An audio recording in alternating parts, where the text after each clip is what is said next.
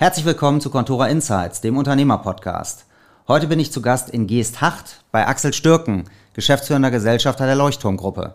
Wir lernen einiges über die Leidenschaft des Sammelns und wie sich ein Familienunternehmen über Jahrzehnte immer wieder wandeln kann und muss und es auch tut. Viel Spaß! Contora Insights, der Unternehmerpodcast. Unternehmerlegenden, Nachfolger und Newcomer im Gespräch. Was treibt sie an? Was treibt sie um? Was sind die großen Learnings ihres Lebens und wie gehen sie mit Herausforderungen um? All das und mehr präsentiert von Contora, dem Family Office.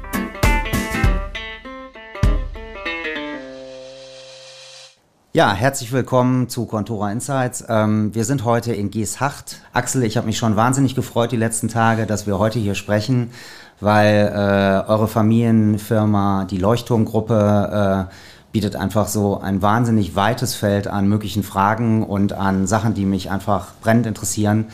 Ähm, ja, dass ich, dass ich irgendwie mit großer Vorfreude heute hergefahren bin. Ähm, also herzlich willkommen. Vielen Dank, dass du ähm, ja, mitmachst und ähm, als erste Frage vielleicht kannst du einmal erläutern, was macht eigentlich die Leuchtturmgruppe?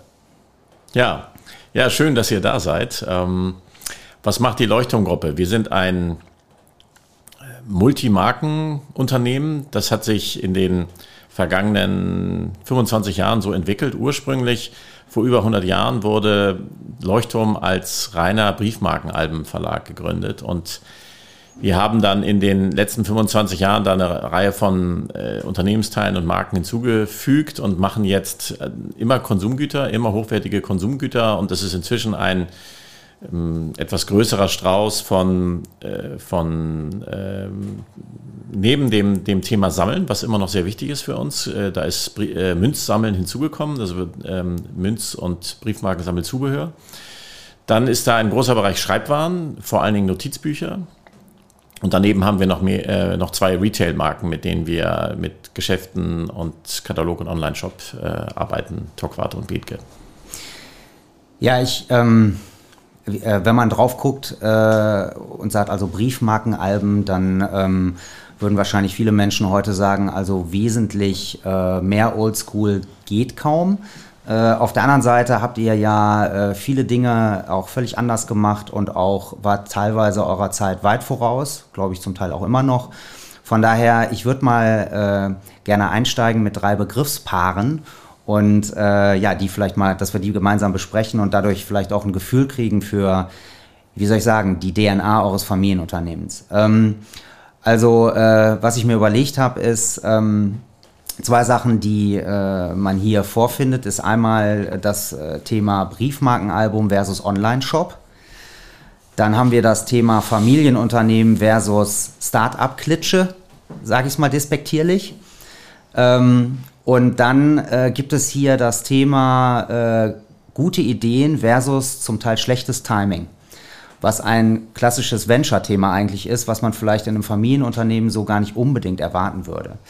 Ähm, ja, vielleicht fangen wir mal an mit dem Thema Briefmarkenalbum versus Online-Shop an. Ähm, ich habe gelesen, auch heute noch äh, macht der, der sozusagen Umsatz oder auch Ertragsanteil der, der, des Sammelthemas durchaus einen signifikanten Teil des Unternehmens aus. Vielleicht ähm, kannst du mal schildern, wie sich das Thema ähm, über die Zeit hier verändert hat und wie ihr das heute angeht und warum das eigentlich nach wie vor auch tatsächlich ein sehr bedeutendes Geschäftsfeld für euch ist. Mhm. Ja, als ich in die Firma kam, waren es wirklich nur Briefmarkenalben und wir haben uns das dann angesehen, den, äh, den Markt, und haben festgestellt, dass auch unsere Kunden, die damals noch vor allen Dingen Briefmarken- und Münzhändler waren, eben sehr viel ähm, Münzen verkauft haben und deswegen auch Münzzubehör brauchten. Und das Thema gab es schon bei Leuchtturm, ist aber etwas stiefmütterlich behandelt worden. Wir haben letztlich den Fehler gemacht, dass wir ähm, einfach immer nur die, die wichtigsten Produkte angeboten haben, aber da sind wir nie relevant geworden als Marke. Und dann gab es einen Glücksfall, das war die Euro-Einführung und darüber haben wir relativ früh nachgedacht und äh, ein Euro-Album uns ausgedacht, weil wir davon ausgegangen sind, dass es ähm, etwas geben wird, was es noch gar nicht bisher gab, dass es einen richtigen Boom gibt, ähm, weil ähm, plötzlich in ganz Europa alle die gleichen Münzen benutzen mit unterschiedlichen mhm. Rückseiten. Und das äh, ist genau das, was äh, dann auch so eingetreten ist. Das hat eben die Sammler total äh, beflügelt, inspiriert. Wenn man nach Mallorca geflogen ist, dann waren da die gleichen Münzen, da war nur der spanische König drauf. Und das ist dann auch so eingetreten und äh, das hat die Firma stark verändert. Wir hatten äh, als erstes, erste Firma so ein Euro-Album und wir haben damals noch darüber gerätselt, ob wir jetzt 5.000 oder 10.000 Stück bestellen sollen und wir haben dann im ersten Jahr 500.000 mhm. verkauft. Und das hat die Firma, das hat einen Umsatzzuwachs von, von 50 Prozent in dem, dem ersten Jahr bedeutet und dadurch auch enorme Möglichkeiten uns auch eben verschafft. Und nach wie vor ist das also dieser Bereich Sammeln, also der eben inzwischen ist der, der äh, Bereich Münzen größer als Briefmarken. Der macht ungefähr vom ähm, Konzernumsatz heute immer noch die Hälfte aus. Wow. Äh, weil er auch mitgewachsen ist, muss man sagen. Und ja, also wir, wir fühlen uns in diesem ähm, möglicherweise old-fashioned Business ähm, äh, ziemlich wohl, weil ähm, das, das Schöne daran ist, dass Sammler sind sehr beständige Menschen und wenn die mal angefangen haben mit Sammeln, dann muss es sehr gute Gründe, äh, Gründe geben, dass sie wieder aufhören damit. Und deswegen sind das sehr stabile Umsätze, äh, mit denen man eben planbar sehr schöne Erträge machen kann.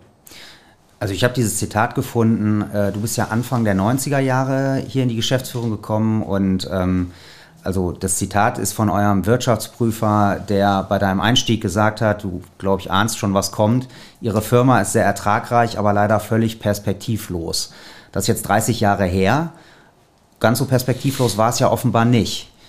Ähm, kommen denn auch neue Sammler nach? Oder, oder wie, also warum, wie, wie kommt es, dass das Geschäft immer noch so stabil ist? Mhm.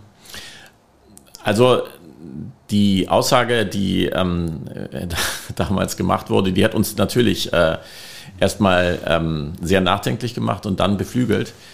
Mm, und die traf auf das damalige Geschäft auf jeden Fall zu. Ähm, das, das Briefmarkensammeln, das ist immer noch ein wichtiger Teil und das wird ähm, auch noch ähm, ziemlich lange weitergehen. Allerdings ist es so, äh, in dem Maße, in dem Briefmarken aus unserem täglichen Leben verschwunden äh, sind, kommen nicht mehr furchtbar viele neue Sammler hinzu, mhm. weil also jetzt, also zumindest in meinem, in meiner Kindheit äh, spielte das eine Rolle.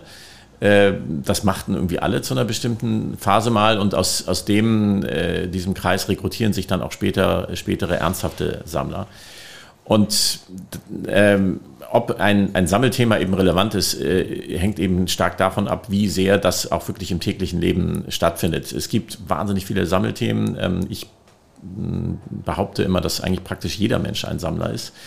Ähm, aber wie sozusagen, wie stark das Sammelthema ähm, äh, ist, ist dann sehr unterschiedlich. Und ein sehr großes Thema, was eben lebt, sind Münzen.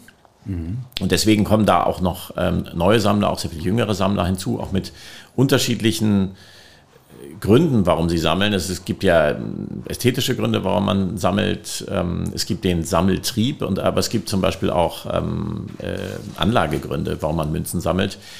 Und daneben gibt es eben auch, auch neue Themen, die wir ähm, auch ähm, entdeckt haben. Das ist dann auch regional sehr unterschiedlich. Also zum Beispiel ist in Frankreich und auch in Spanien das Thema Champagnerkapseln äh, mhm. ein großes Thema, äh, was ähnlich groß ist wie das Münzsammeln. Das kann man sich aus deutscher Perspektive kaum vorstellen. Und äh, das ist am Ende unsere Aufgabe, dass wir halt gucken, was wird gesammelt und äh, wo können wir den Sammler dabei unterstützen. ähm, ja, ich hatte als, Be als Begriffspaar gesagt, neben Briefmarkenalbum gibt es auch das Thema Online-Shop. Und ähm, Ihr habt ja äh, neben dem Sammeln ähm, irgendwann mit Torquato angefangen, ursprünglich als reiner Online-Shop, so wie ich es verstanden habe. Und zu dem Zeitpunkt ähm, war das überhaupt nicht erfolgreich. Das kann man sich ja heute kaum mehr vorstellen. Aber eigentlich habt ihr mit Online-Shops angefangen, als, so habe ich es verstanden, äh, als die, die potenziellen Kunden ebenso noch gar nicht eingekauft haben.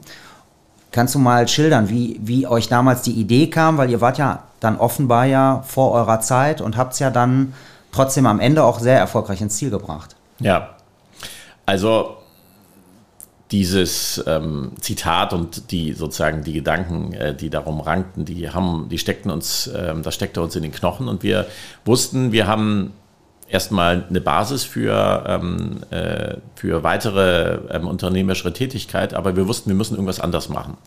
Das, das würde jetzt nicht reichen bis zu unserer Rente und da haben wir viel drüber nachgedacht und wir und zwar eigentlich, wir haben nie über, über was anderes nachgedacht als Konsumgüter und wir sind dann irgendwann auf die Idee verfallen, eben, dass wir, dass wir im Prinzip hochwertige, schöne Dinge verkaufen wollen.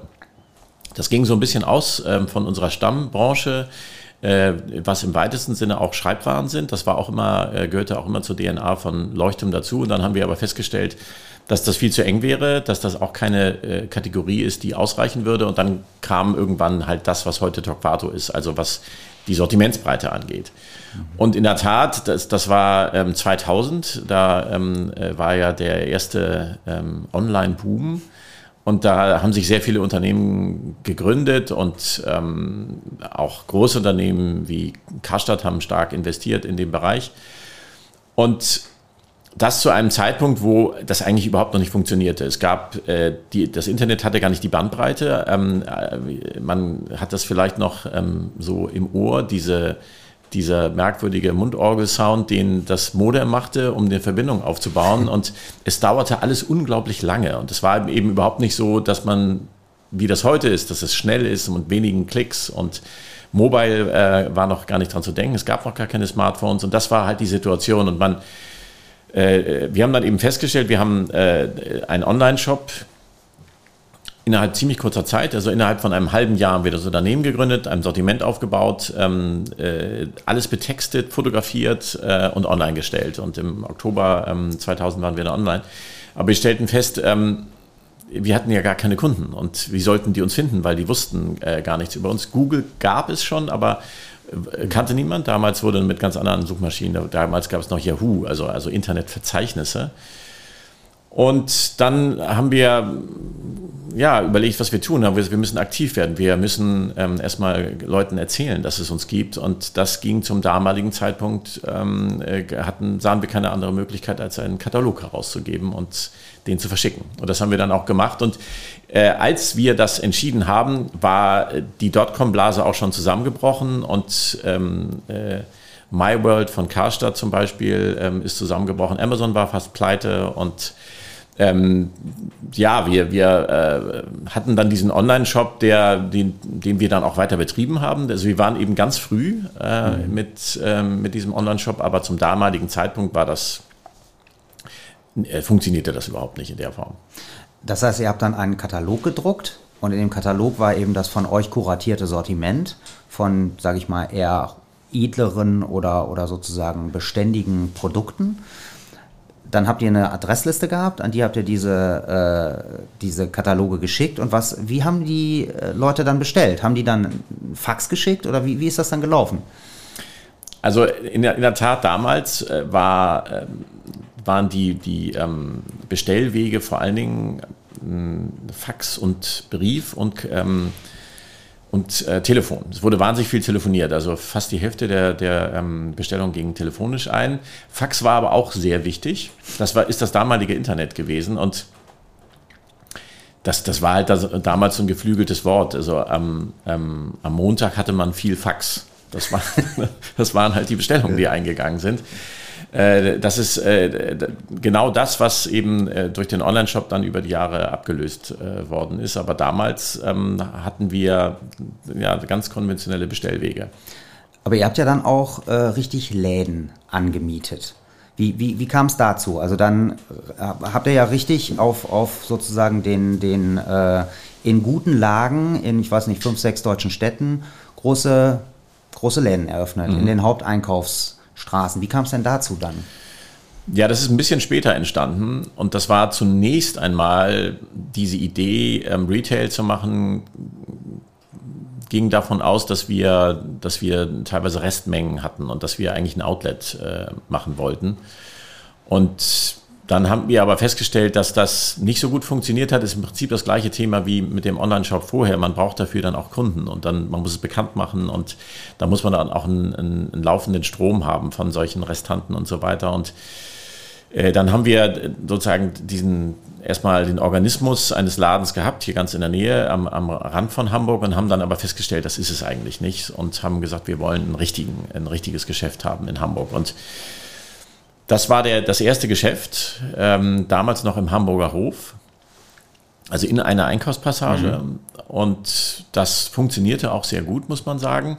Wobei es so ist, das ist wie beim Versandhandel. Wir haben das alles autodidaktisch gemacht. Wir hatten überhaupt keine Ahnung, wie man das macht und haben, mussten das alles selber äh, lernen und haben natürlich auch Lehrgeld bezahlt und haben auch über die Jahre eben mussten wir herausfinden, was ist eigentlich richtig für uns? Was für eine Lage brauchen wir? Brauchen wir viel Lauf oder ist das eigentlich gar nicht so wichtig für uns? Ähm, sind, ähm, müssen wir an der Straße sein oder kann man auch im, irgendwo im Center sein?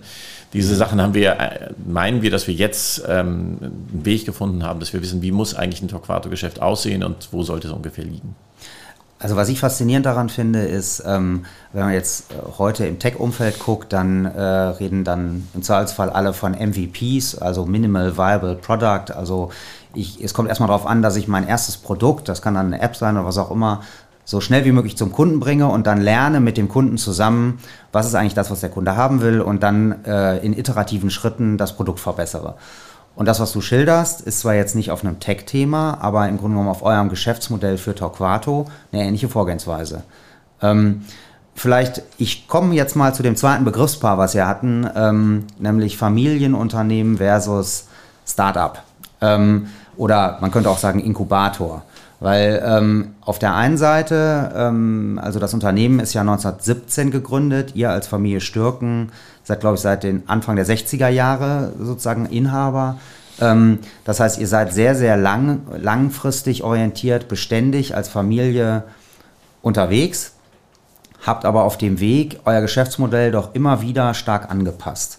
Und also ein Beispiel ist ja jetzt sozusagen, wie ihr mit Torquato einfach was gründet ihr legt los, es funktioniert nicht, dann passt ihr das an, dann funktioniert es als Katalog, dann ja, dann irgendwie mit Fax und Telefon, dann irgendwann vielleicht doch als Online-Shop.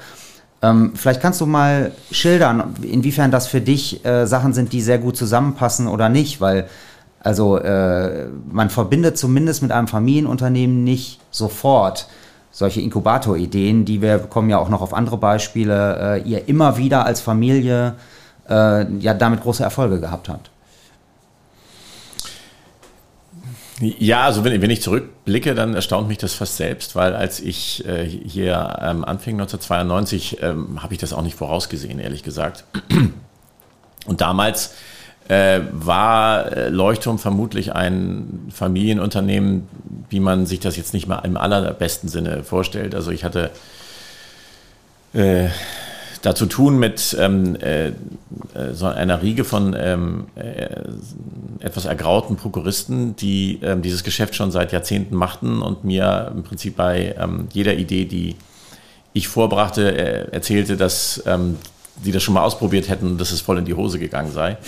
Und es war, es war schwierig, etwas zu verändern. Und äh, in der Tat ist es so, dass so ein Unternehmen, was auch eben so lange gewachsen ist, ähm, doch sehr festgefahrene Strukturen hat, ähm, die äh, aufzubrechen irgendwie schwierig ist. Und das ist auch immer wieder so gewesen, als wir neue Dinge gemacht haben, stellt man fest, dass die bestehende Organisation das nicht ähm, unbedingt feiert, ähm, sondern ähm, äh, den, den ähm, Entzug von Ressourcen und Aufmerksamkeit befürchtet. Und ähm, es also auch insbesondere bei der Gründung von Torquato ähm, äh, unglaublich viele Unkenrufe gab, äh, dass das irgendwie, äh, dass das vermutlich eben auch schief gehen wird. Mhm. Und dagegen ähm, musste man sich eben stemmen. Und man muss, muss sagen, dass die Konstellation bei uns eben in, insofern äh, ganz gut war dafür, dass eben Max und ich äh, unbedingt wollten Veränderung, weil wir uns sicher waren, dass wir Veränderung brauchten.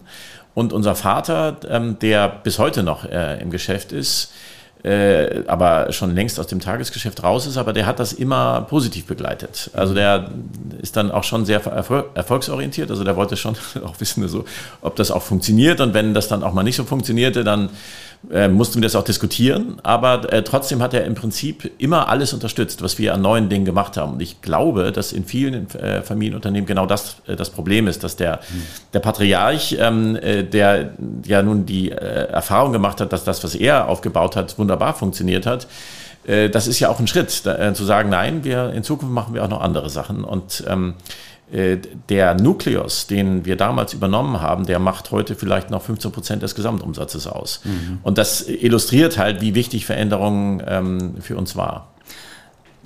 Jetzt war ja, glaube ich, Torquato auch im Grunde genommen deine, eine der ersten Ideen, die du so gepusht hast, dann, wenn ich es richtig verstanden habe. Die hat ja erstmal nicht funktioniert. Wie ist denn dein Vater dann damit umgegangen? Ja, also in der Tat, das war, es war ein paar Jahre lang war es, war es schwierig. Also man muss auch sagen, eben, wir sind da auch sehr autodidaktisch rangegangen und das war ja unsere erste Gründung und mhm. wir hatten überhaupt keine Vorstellung davon, wie schwierig das sein würde.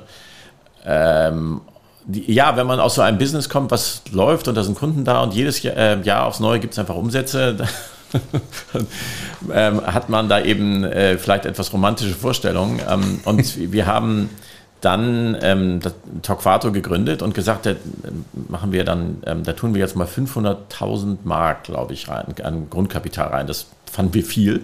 Mhm. Und sagen, das wird ja wohl erstmal eine Weile reichen. Das hat dann irgendwie, keine Ahnung, es haben also vielleicht mal zwei Jahre gereicht und dann war die Firma, weil sie ja natürlich äh, Verluste machte, übersch äh, überschuldet.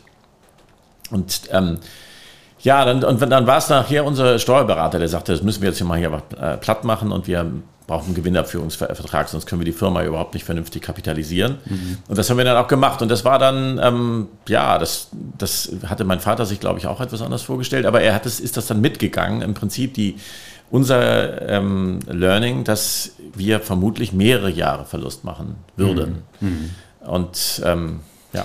War denn dann äh, der Gedanke von dir und deinem Bruder von Anfang an, dass ihr gesagt habt, aus diesen sehr positiven Cashflows aus dem Sammelthema, fandet ihr im Grunde genommen neue Geschäftsideen, um in diese Zukunft zu kommen, wenn vielleicht das Sammelthema auch mal an Bedeutung verliert. War das eine der Ideen? Ja, das war im, im Prinzip war das ähm, so ganz abstrakt war das die Idee.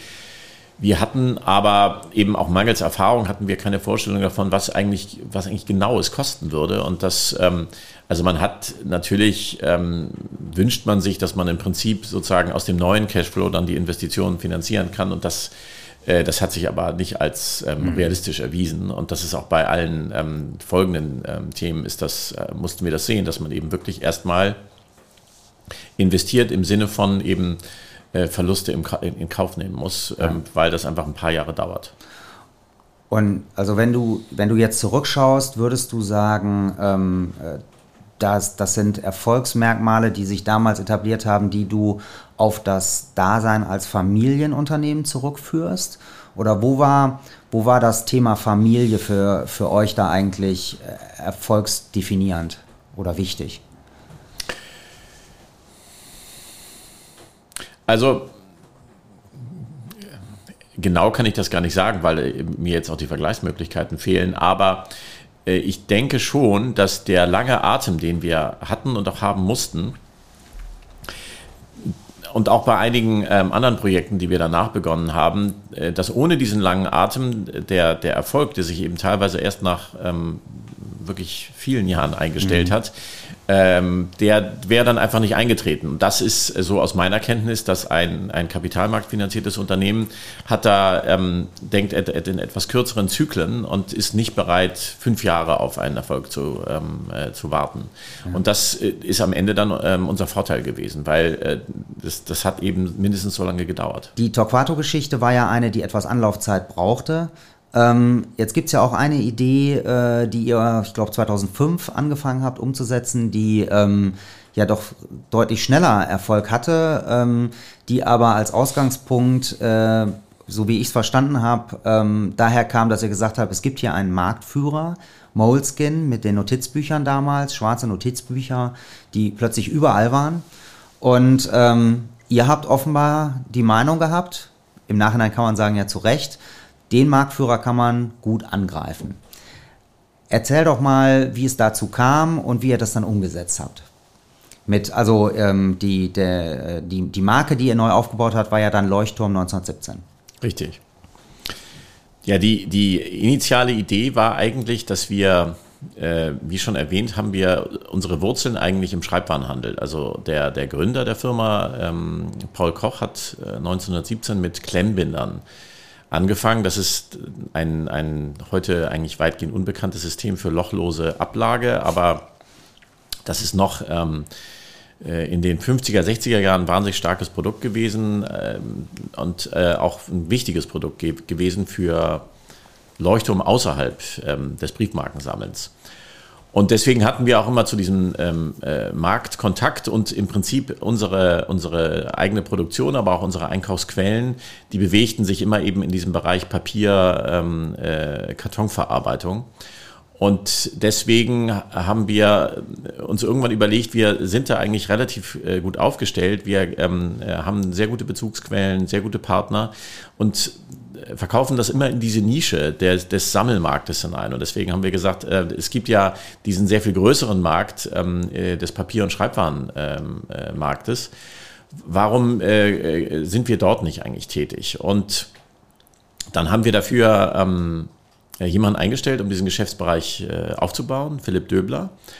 Und dann haben wir Produkte entwickelt, äh, zwei Jahre lang. Und äh, man muss sagen, dass das, da, waren teilweise gute Ideen dabei, teilweise aber auch irgendwie Ideen, die im Nachhinein irgendwie nicht so gut waren.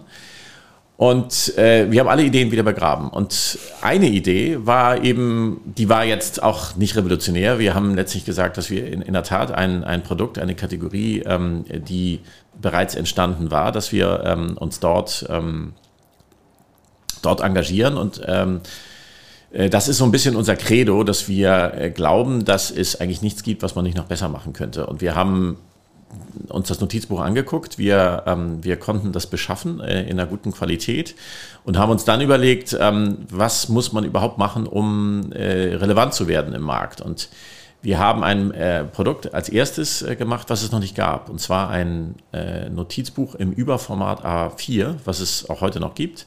Das heißt Master. Und äh, das äh, ist eben ganz stark e-, irgendwie in so eine Office-Richtung entwickelt worden, etwas anders als ähm, der, der Markenkern von, von Moleskin ähm, war. Und dadurch sind wir überhaupt erstmal reingekommen in den Handel, weil wir etwas hatten, was, äh, was es eben noch nicht gab. Mhm. Und das, war, das war so der erste Schritt. Und dann haben wir relativ schnell uns ähm, uns äh, überlegt, dass wir ein Unterscheidungsmerkmal brauchen. Und wir ähm, sind dann darauf gekommen, dass wir Notizbücher in Farben machen. Und das ist auch bis heute ist das im, im Prinzip, auch wenn ähm, Moleskine das inzwischen dann auch gemacht hat, ist es so, dass wir sind die farbigen Notizbücher Leuchtturm mhm. 1917. Das hat auch den, den Durchbruch gebracht. Das hat auch äh, enorm Breite ähm, im Handel gebracht äh, und dadurch auch äh, stark Sichtbarkeit. Denn wenn man äh, das Ganze eben in nicht nur einer Farbe, sondern in 20 Farben hat, dann braucht man auch viel Platz im Einzelhandel. Und äh, das hat äh, unser Produkt auch zusätzlich emotionalisiert. Dass mhm. ähm, durch, die, durch die Farbe kam die Emotion in die Marke. Jetzt gibt es aber ja seit 20, 30 Jahren auch äh, diesen Slogan des papierlosen Büros. ich habe ihn noch nicht gesehen äh, und ich glaube, ihr glaubt auch nicht dran und vermutlich geht ihr auch davon aus, dass es nie dazu kommt? Oder wie geht ihr damit um? Also Digitalisierung spricht ja eigentlich komplett dagegen. Also ähm, ja, ich habe jetzt hier auch Zettel vor mir liegen, aber ich habe hier auch ein iPad liegen und äh, also ich kann schon feststellen, dass wir in unserem Büro zum Beispiel zunehmend weniger Papier verwenden und das mehr digital stattfindet. Ist das etwas, was ihr zum Beispiel in euren Geschäftszahlen seht? Oder wie, wie ist das? Wie viel Umsatz zum Beispiel macht ihr mit, mit Leuchtturm 1917 im Konzern jetzt und wie hat sich das über die Jahre entwickelt? Also der Umsatz, der ist, ich müsste jetzt lügen, aber der ist auf jeden Fall über 25 Millionen ähm, Euro. Also die Frage, die, die ist, ähm, die hören wir häufig und die ist auch nicht ganz unberechtigt. Aber interessanterweise hat sich die Digitalisierung und das Bedürfnis, ähm, mit der Hand zu schreiben, parallel weiterentwickelt.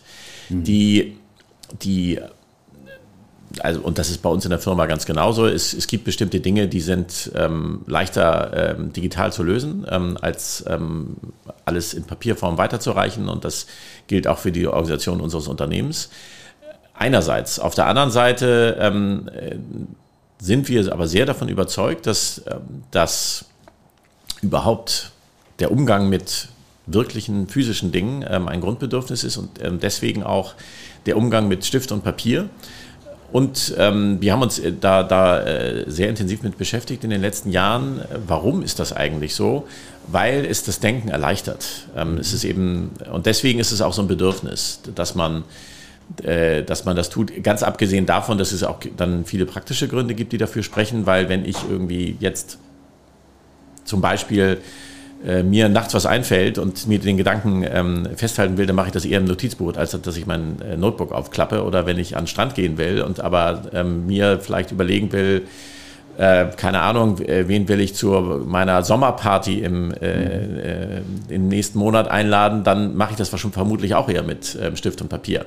Also das sind die praktischen Gründe dafür, die dafür sprechen. Aber das, das Schreiben mit der Hand äh, ist, das ist sozusagen, das entkoppelt sich von, von, der, von der Büro- und Geschäftswelt und wird eher ein, ein ähm, ist eher heute ein ähm, Akt der Selbstverwirklichung, um dieses große Wort äh, mhm. ähm, zu benutzen. Und das ist der Grund, warum die Relevanz ähm, zugenommen hat von Notizbüchern und nicht abgenommen hat. Mhm.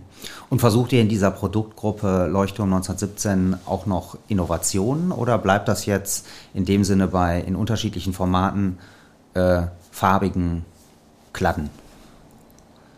Also wir, wir machen ständig neue Produkte und für zusätzliche Anwendungen. Also wir haben zum Beispiel im letzten Jahr mit sehr großem Erfolg ein, ein, eine 120 Gramm Reihe herausgebracht. Das äh, Notizbuchpapier bei den meisten Notizbüchern hat 80 Gramm und äh, das hat auch Vorteile, weil das Notizbuch dadurch nicht, nicht so schwer ist und die Seiten eben nicht so dick sind. Aber für bestimmte Anwendungen äh, möchten äh, unsere Kunden ähm, festeres Papier, was komplett tintensicher ist, äh, haben.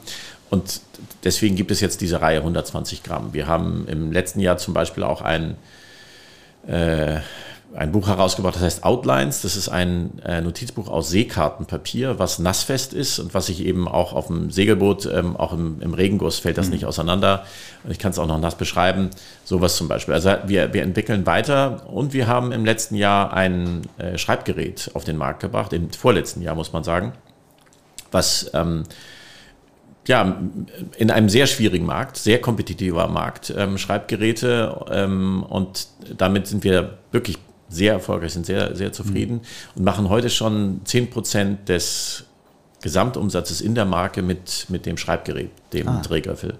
Ja, das, äh, da wer, ist, dann, ist dann eine Faber-Castell da ein Wettbewerb oder eine Mont Blanc mit einem Füller oder, oder was für ein Schreibgerät ist das? Das ist ein ein, ein, ein sehr ähm, handliches Schreibgerät. Ähm, das ist äh, nach einem historischen Vorbild. Ähm, das ist eben kürzer als, ähm, als so die üblichen Kugelschreiber. Also das initiale Modell war ein Kugelschreiber. Und es ist in, ähm, in der Preisrange, äh, liegt es bei 20 Euro mhm. und ist deswegen, sagen wir mal, mittelteuer. Das ist also teurer als alles, was man so im, im Discount kaufen kann. Äh, aber es ist, es ist auf jeden Fall günstiger als jetzt äh, ein, ein Mont Blanc Kugelschreiber. Ja. Deutlich günstiger. Ja, ja. Ja, spannend. Also, ähm, ich, also ich habe den Eindruck, dass ähm, auf der einen Seite sprechen wir über wahnsinnig traditionelle Produkte. Auf der anderen Seite scheint er ja auch durchaus äh, sehr technologieaffin zu sein. Wenn ich, also wir hatten jetzt gerade schon über den Online-Shop geredet, der eben im Jahr 2000 erstmal gescheitert ist. Aber es gibt ja auch weitere Beispiele, ähm, die äh, vielleicht auch gut zu dem dritten äh, Begriffspaar passen, was ich am Anfang sagte, also gute Ideen versus schlechtes Timing. Ähm, auch das Thema Fotobücher und äh, äh, sozusagen, wie man das auch online äh, abwickeln kann, was ja heute ganz normal ist, äh, habt ihr ja früh schon mal probiert. Richtig. Magst du das nochmal erzählen? Ja, das ist eine von diesen äh, erwähnten schlechten Ideen oder also jedenfalls nicht erfolgreichen Ideen, die wir äh, zwischendurch hatten.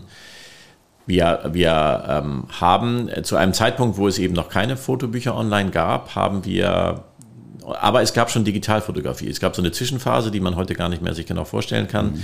Da sind im Wesentlichen Digitalfotos mit, mit Tintenstrahldruckern ausgedruckt worden. Das war, das war die Technik. Und äh, wir, ähm, wir sind ja Albenleute und wir wollten ein Fotoalbum machen. Und zwar ein Fotoalbum, wo man äh, eben die Fotos von seiner Digitalkamera äh, in das Album bekommt. Und dazu ähm, haben wir ein Produkt, ähm, also ein, ein Produkt, wo man später den, die, die Albenseiten einlegen kann. Äh, produziert äh, und eben eine Software, mit der man die, die Albenseiten gestalten kann und dann das, das bedrucken kann. Und das dauerte alles ziemlich lange und das war auch relativ teuer und aufwendig. Ähm, lag auch ehrlich gesagt daran, dass wir da noch nicht furchtbar viel Erfahrung mit hatten. Also diese, mhm. dieser Albenteil war relativ schnell gelöst und der Softwareteil äh, brauchte länger. Und insgesamt, bis dann auch wirklich die, die Ware hier war, dauerte es zwei Jahre.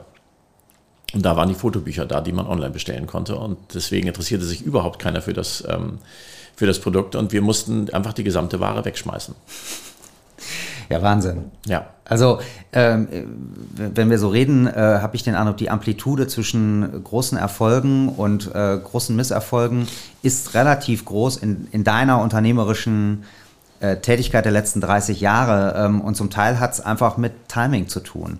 Ähm, wenn du so zurückblickst, ähm, wie, wie, was würdest du sagen, was sind die Sachen, die du jetzt vielleicht auch gelernt hast, äh, die du heute anders machen würdest als damals? Oder vielleicht ist das ja auch so, du sagst, nee, man muss es genauso machen. Es braucht diesen iterativen Prozess und es braucht diese äh, Erlebnisse des Scheiterns, um dann danach vielleicht die nächste Idee irgendwie besser in die Execution zu kriegen? Oder wie würdest du das beschreiben? Also sozusagen dein eigener deine eigene Unternehmerwerdung, um es mal so zu sagen, und was deine Erfolgsfaktoren sind mhm. für dich persönlich. Ja, ich, ich glaube, man, man, braucht man braucht das Scheitern, man, man braucht die Fehler, um äh, und, und zwar gar nicht, weil aus diesen Fehlern un, unmittelbar ähm, Handlungsanweisungen für die Zukunft äh, abzuleiten sind, weil die, die Anwendbarkeit auf das nächste Problem, äh, die ist nicht unbedingt gegeben. Aber zumindest, dass man zum Beispiel erkennt, dass eben bestimmte äh, Ideen länger Zeit braucht, möglicherweise als man dachte. Äh, dass nur weil Dinge lange brauchen, es nicht heißt, dass sie ähm, keinen Erfolg haben können.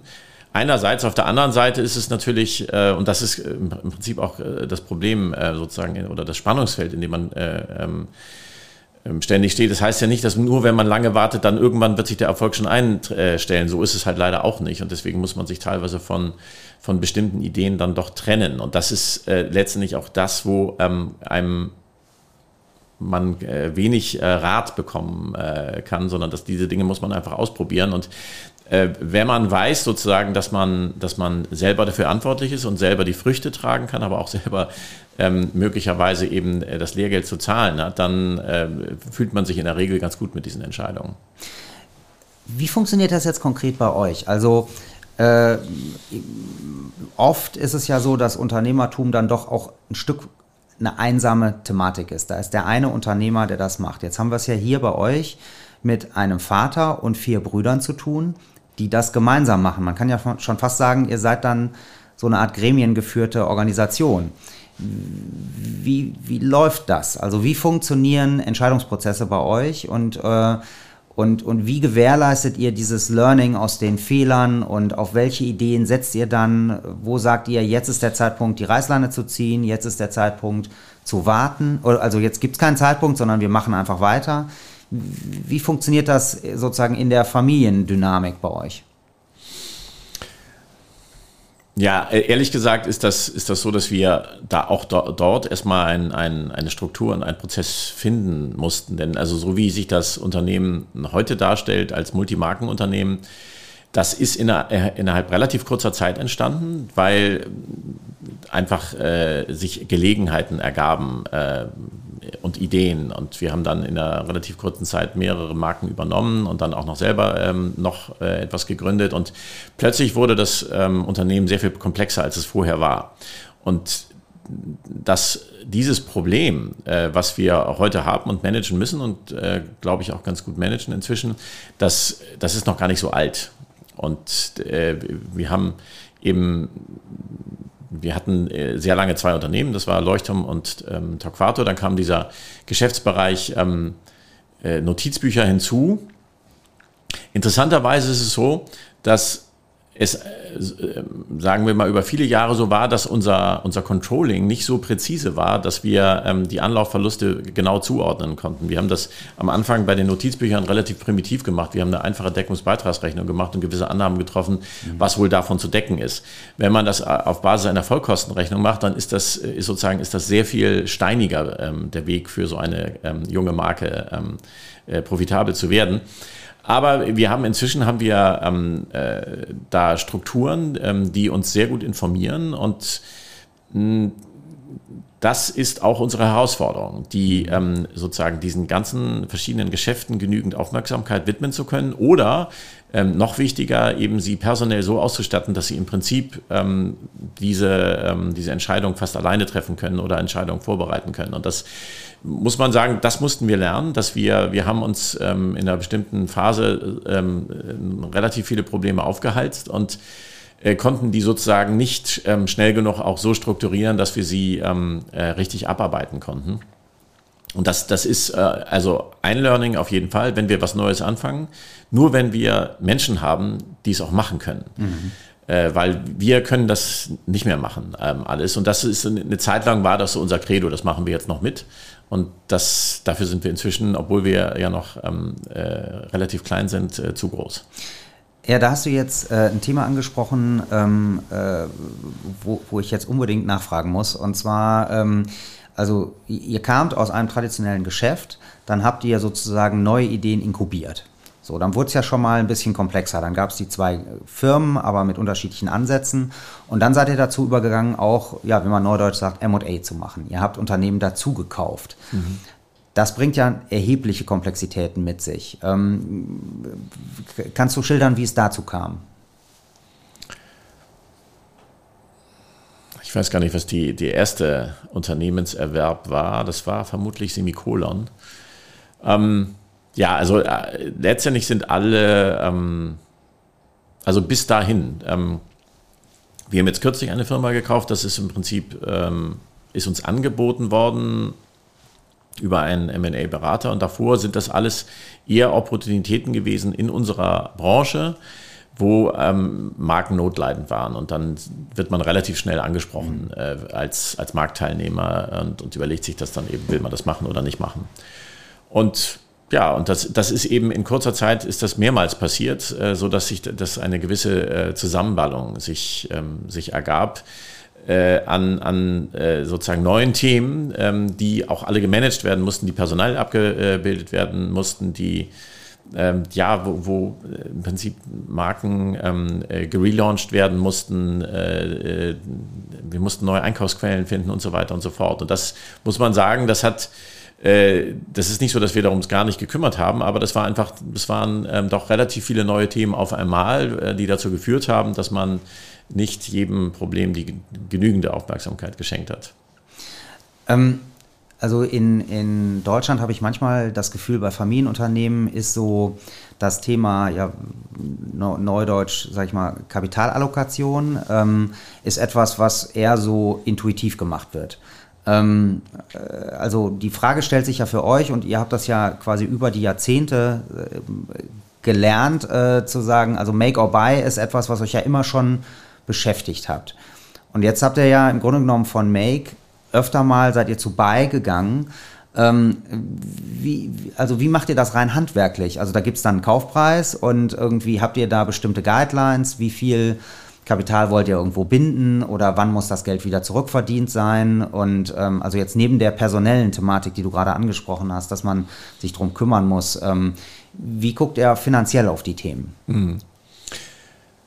Ja, ich glaube, dass wir das jetzt nicht viel anders machen wie größere Unternehmen. Wir machen eine Due Diligence und wir gucken uns natürlich auch die Zahlen sehr genau an und versuchen die zu hinterfragen, wie wahrscheinlich die ähm, äh, Prognosen sind und arbeiten dann auch mit den üblichen Faktoren, die ja im Prinzip äh, irgendwie abbilden, ähm, wie schnell man das wieder zurückverdienen kann. Äh, die Investition, da wir, da wir bisher äh, diese Investitionen immer in einem Umfang gemacht haben, die, ähm, für, den, die für den Einzelfall relativ überschaubar waren, mhm. äh, haben wir ähm, sozusagen, also wir, wir konnten das aus dem, aus dem Cashflow finanzieren. Mhm. Deswegen äh, haben wir uns jetzt über die, die ähm, das waren bisher nie Finanzierungsthemen, äh, die wir da äh, damit hatten. Und wichtiges Learning, der Kaufpreis ist nie das Problem. Das Problem ist das Geld, was du danach ausgibst. Mhm. Und ähm, das muss man eben ähm, muss man eben wissen, wenn man eben eine, eine, Firma hat, die eigentlich oder eine Marke, die man restrukturieren muss oder, oder wie auch immer, da muss man vor allen Dingen sich überlegen, was was gibt man eigentlich danach aus? Und äh, es ist es auf jeden Fall so.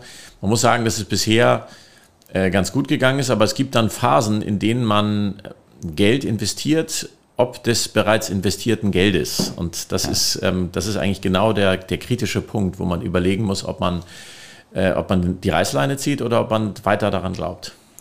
Ja, das ist ja ein, äh, ein, ein klassisches äh, Problem beim Investieren. Also auch wenn ich eine Aktie kaufe und die Aktie sinkt, stellt sich ja die Frage, kaufe ich jetzt nach oder verkaufe ich oder mache ich nichts. Ähm, äh, habt ihr euch denn da Regeln gegeben oder ist das also wie, ich meine, ihr seid jetzt äh, mehrere Geschäftsführer, ihr habt auch einen Fremdgeschäftsführer. Ähm, wie, wie, funktioniert das genau? Also wie, wie, fall, wie trefft ihr die Entscheidung, ähm, weiteres Geld zu geben oder die Reißleine zu ziehen? Also wir, wir, ähm, wir haben gelernt, dass, dass es diese Probleme gibt und dass wir beschäftigen uns auch intensiv mit diesen Problemen, ähm, mhm. ähm, auch weil, weil, wir eben inzwischen ähm, eben Systeme aufgebaut haben, dass wir sehr zeitnah ähm, über die entsprechenden Probleme informiert sind und wir, wir ähm, äh, besprechen das sehr ergebnisoffen. Also das, mhm. das heißt also auch, ähm, auch die Ultima Ratio ist sozusagen, äh, die liegt auf dem Tisch. Äh, wobei äh, zugegebenermaßen auch emotionale äh, Gründe da eine Rolle spielen. Äh, auch, ähm, äh, ja, es sind dann ja auch Menschen betroffen, es sind ähm, teilweise Existenzen, die dranhängen. Äh, es ist auch ähm, die Reputation unseres Unternehmens, was dranhängt. Ähm, und wir haben bisher sozusagen immer verhindern können, dass wir ähm, ähm, dass wir solche Entscheidungen treffen mussten, wobei wir also schon davor standen, wo wir einfach gesagt haben, dass geht hier nicht. Wir kriegen, wir kriegen das Loch nicht gestopft und ähm, äh, wir müssen uns überlegen, wie, ob das überhaupt so weitergehen kann.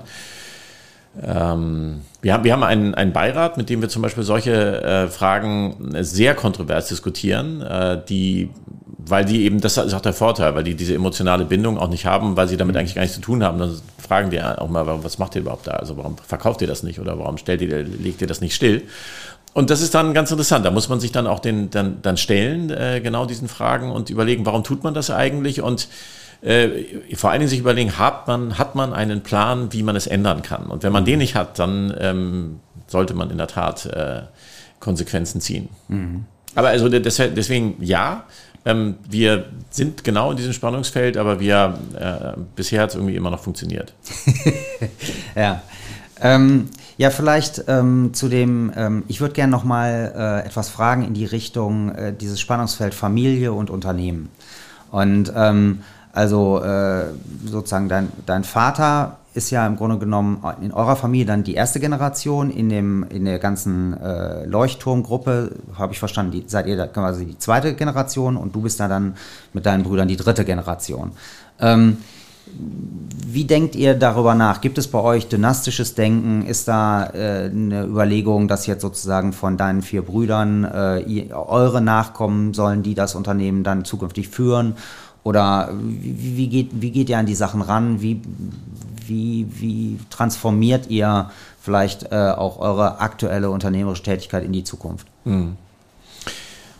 Ja, also äh, die Frage kommt gelegentlich und mh, hm, wir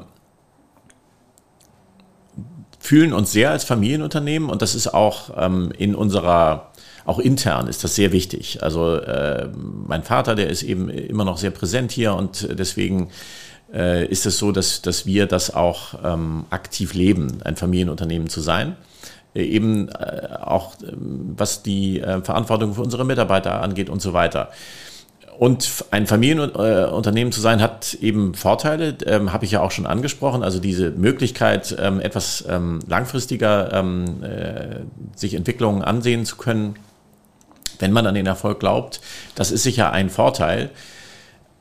Auf der anderen Seite ist äh, sozusagen der, der Ewigkeitsanspruch eines Familienunternehmens kann auch ein Nachteil sein, wenn man äh, letztlich sagt, es muss immer alles weitergehen. Und mhm.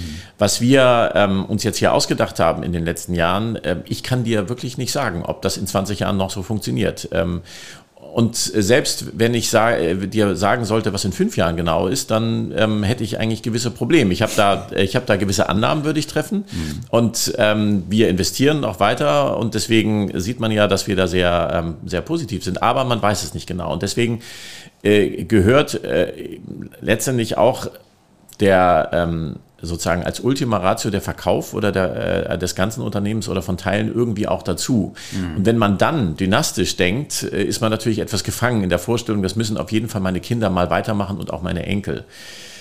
Das ist die eine Seite. Und die andere Seite ist, dass, dass ähm, die, äh, eine, die dynastische Idee ja den, den ähm, Nachteil hat, dass sie ähm, nicht so sehr auf Eignung oder auch auf ähm, äh, Neigung äh, äh, achtet, sondern äh, dass da eine gewisse Zwangsläufigkeit drin ist. Und ich bin damals äh, gefragt, äh, gefragt worden von ähm, äh, meinem Vater und dann habe ich Max gefragt und wir haben dann zusammen Moritz gefragt und so ist das entstanden.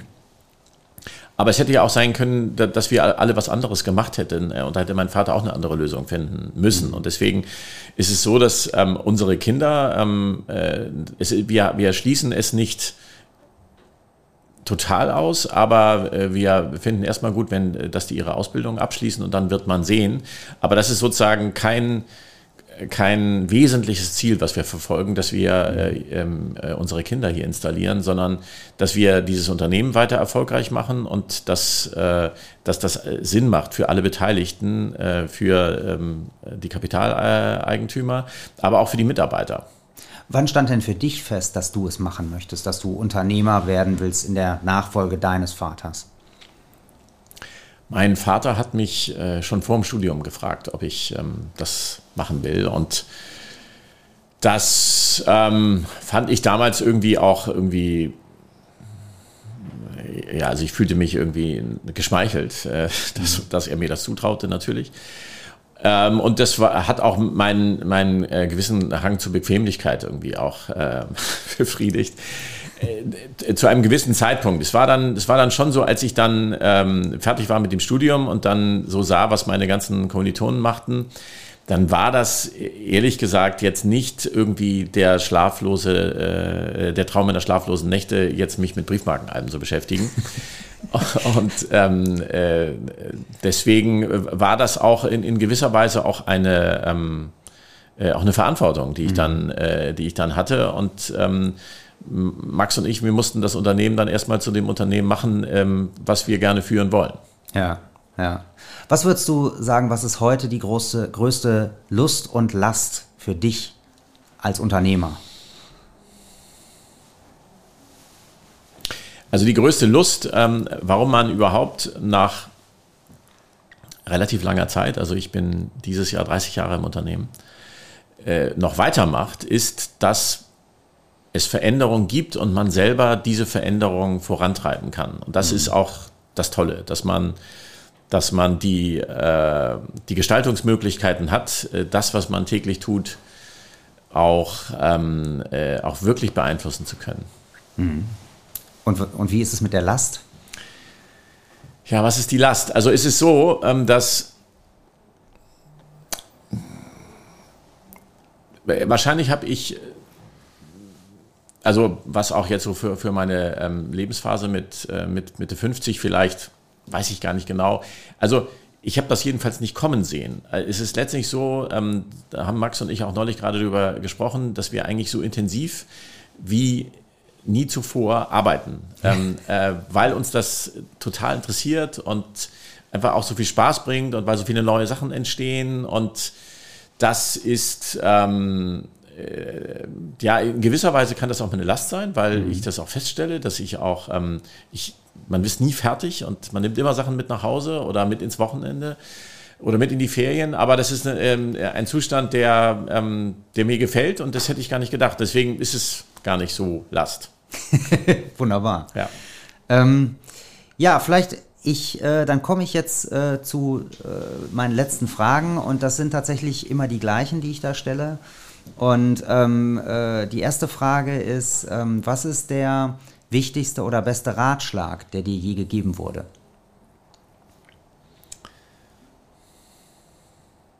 Also der beste Ratschlag, ähm, in der Tat, ähm, du, hast es, ähm, du hast es schon erwähnt, das ist äh, diese, diese, dieses gnadenlose ähm, Urteil unseres, ähm, unseres Wirtschaftsprüfers.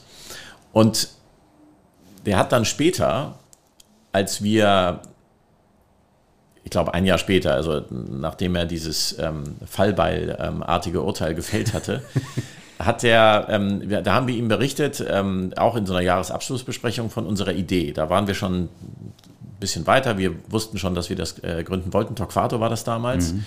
Und dann hat der gesagt, ähm, und wir, wir waren so ein bisschen indifferent und wollten jetzt nun von ihm, der ja nun gesagt hat, dass, dass wir perspektivlos sind, wollten wir im Prinzip äh, den, seinen Segen haben. Ähm, und ähm, was aus heutiger Sicht äh, kompletter Unsinn ist, weil das muss der Unternehmer immer selber wissen. Ähm, äh, aber ähm, der hat letztlich gesagt, ähm, einfach einfach äh, Grundkapital einzahlen, äh, Mitarbeiter einstellen und dann kommt die Sache ins Laufen. Und genauso war es. Also wenn man sich erstmal committet, Schreibtische gekauft zu haben und Geld in die Hand genommen zu haben, dann äh, ist im Prinzip auch der Wille, es zum Erfolg zu führen, ist dann da und genauso war es auch. Wenn mhm. wir weiter rumgerätselt hätten und noch versucht hätten, Leute äh, zu fragen, ob wir das wirklich tun sollen, dann wäre es vielleicht nie dazu gekommen. Ja, interessant.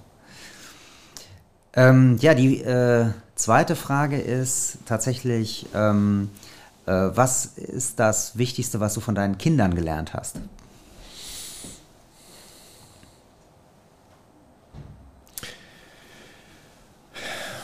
Also das könnte ich jetzt nicht so ähm, auf einen Punkt bringen, aber was sicher ein großer Vorteil ist, ähm, wenn man äh, Kinder hat, ähm, mit denen man auch ständig im Austausch ist. Also meine Kinder sind jetzt Anfang 20 und sind, gehören zu meinen größten Kritikern.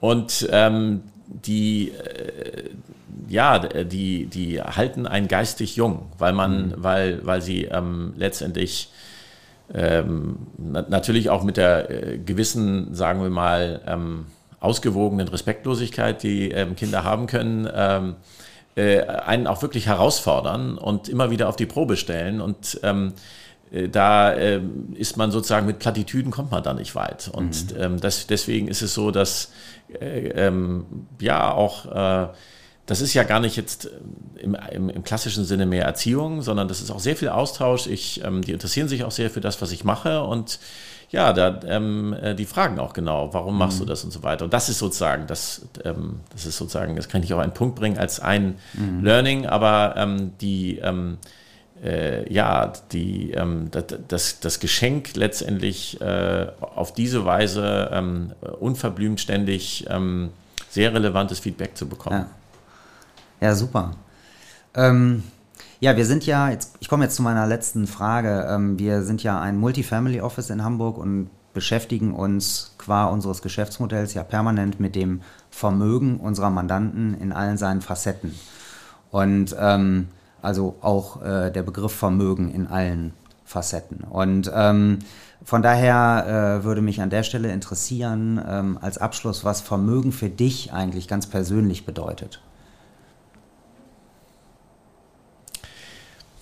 Ja, also traditionell, also wir sind so ein bisschen untypisch vielleicht als, ähm, als Unternehmerfamilie. Ähm, mein Vater hat nie in etwas anderes investiert als in diese Firma. Nebenbemerkung, er hat dann später ähm, noch den äh, ähm, Hof seiner Eltern in, in, Vorpommern zurückgekauft und da hat er dann auch investiert. Aber das sagen wir mal in seinem, in, in seinem ersten Unternehmerleben hat er alles in die Firma gesteckt. Und ähm, ein bisschen machen wir das auch so. Deswegen ist eigentlich Vermögen ähm, äh, ziemlich identisch äh, mit, mit der Firma. Axel, ich danke dir ganz herzlich äh, für die ja, Erläuterungen, Erklärungen, äh, das Teilen eurer Unternehmer- und Familiengeschichte. Ähm, ich finde es absolut faszinierend. Ich finde es beeindruckend, wie ihr euch auch immer wieder neu erfunden habt. Und ich wünsche euch für die Zukunft alles Gute. Vielen Dank für deine Zeit. Vielen Dank, sehr gerne.